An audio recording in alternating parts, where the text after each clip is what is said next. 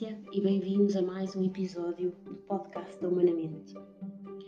Hoje eh, falo-vos, vamos trazer algumas reflexões sobre as perspectivas, sobre eh, a perspectiva que nós temos das pessoas que vivem com demência. E vou, vou mostrar-vos o poder que a mudança de perspectiva pode ter eh, na vida de alguém que vive com demência através de um pequeno relato uh, de algo que me aconteceu esta semana. Uh, nós em Portugal estamos muito condicionados e muito limitados a uma só perspectiva, porque há de facto um modelo de compreensão da pessoa, neste caso da doença, que é dominante e que é um modelo biomédico. Com isto não quero dizer que não seja um modelo importantíssimo, claro que sim, mas como todos os modelos, talvez, não é completo e, de facto, não é o melhor modelo para uh, nos ajudar a compreender a pessoa.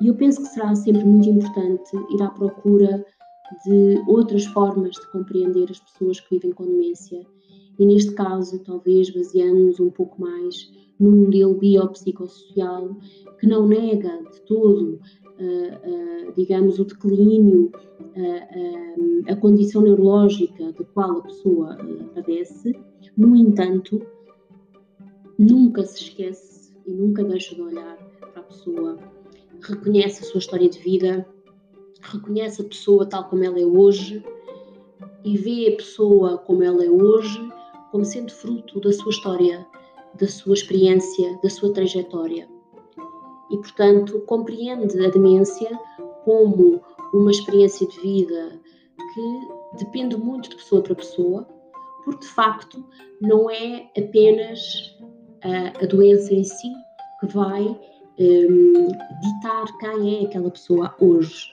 Aquela pessoa é um cúmulo de experiências pessoais, de personalidade pré-mórbida, de, de, de trajetórias profissionais, enfim, tudo o que foi e que é a vida dela.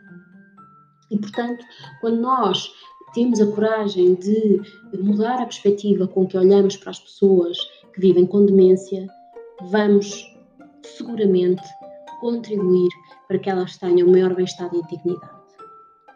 Algo que eu sinto muito, que é aquilo que muitas das vezes as pessoas perdem. Antes de perderem todas as suas competências cognitivas ou motoras, há muito que perderam a sua dignidade e o seu bem-estar.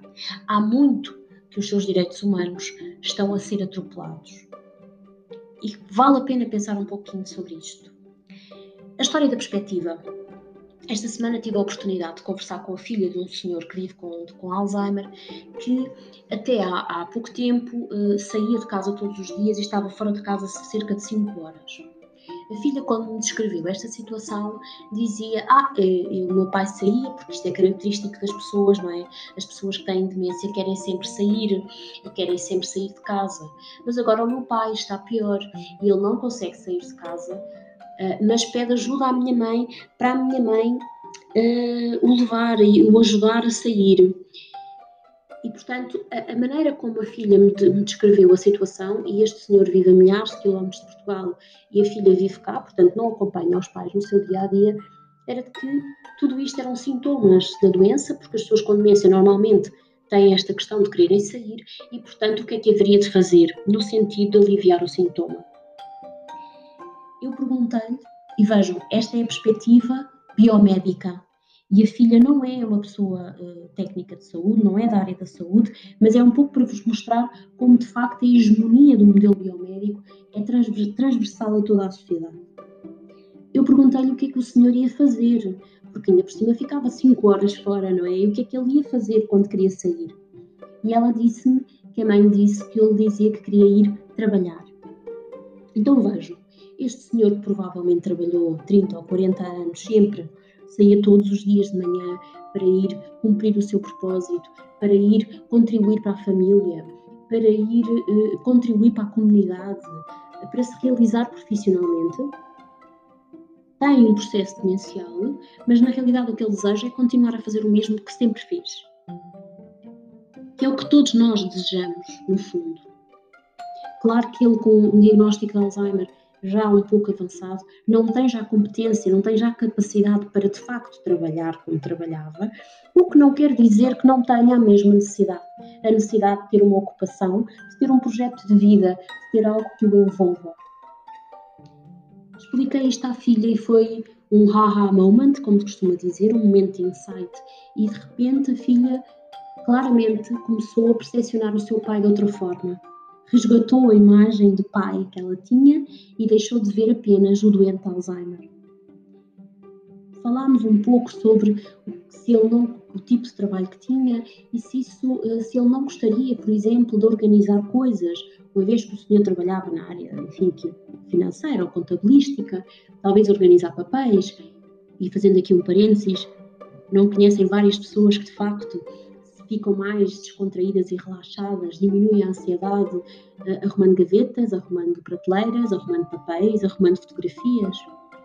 E eu disse à filha para que falasse com a mãe, para que a mãe proporcionasse, desse oportunidade ao marido de voltar a envolver-se com o mesmo tipo de material com que ele trabalhava, papéis, canetas, e que ele tivesse a sensação outra vez de estar envolvido num projeto desses de, de, organização. E hoje, ontem, aliás, recebi a fotografia.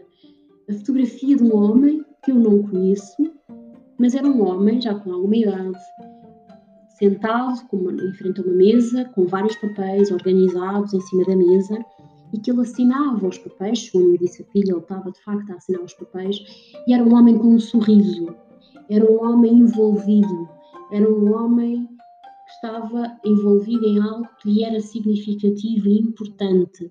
Não era um homem alienado, não era um homem doente, não era um doente Alzheimer. Era uma pessoa que estava envolvido, estava uh, bem, com bem-estar, com um sorriso. E de facto, isto muda, muda uh, esta forma de olhar para este senhor, mudou a vida dele, deu um maior empoderamento à sua parceira de cuidados, porque ela, ao compreendê-lo assim, ela pode ir continuando a encontrar oportunidades para que este homem se mantenha envolvido e se mantenha no, no seu contexto relacional. Uh, por outro lado, a ansiedade dele uh, uh, diminui, e isso faz o quê? Quando nós diminuímos a nossa ansiedade, o nosso funcionamento melhora. E, portanto, o Senhor estava a assinar estamos todos tão focados na estimulação cognitiva, não é? Queremos melhor do que isto, um homem que assina, vem a sua identidade, o seu reconhecimento e, sobretudo, a sua dignidade e o seu bem-estar. Por isso aí é o que eu vos proponho para esta semana, uma vez que estou a gravar este podcast no domingo, mudem a perspectiva. Quando forem ter com alguém que vive com demência e com o seu parceiro de cuidados, mudem a vossa perspectiva olhem primeiro para a pessoa, sem negar que ela de facto está a viver um processo demencial, olhem, compreendam-na à luz da sua experiência, à luz da sua vida, sem julgar, sem comparar, compreendam-na nesse contexto. E não só vão mudar o mundo delas, como vão mudar o vosso, garanto-vos. Muito obrigada por ouvirem e até à próxima.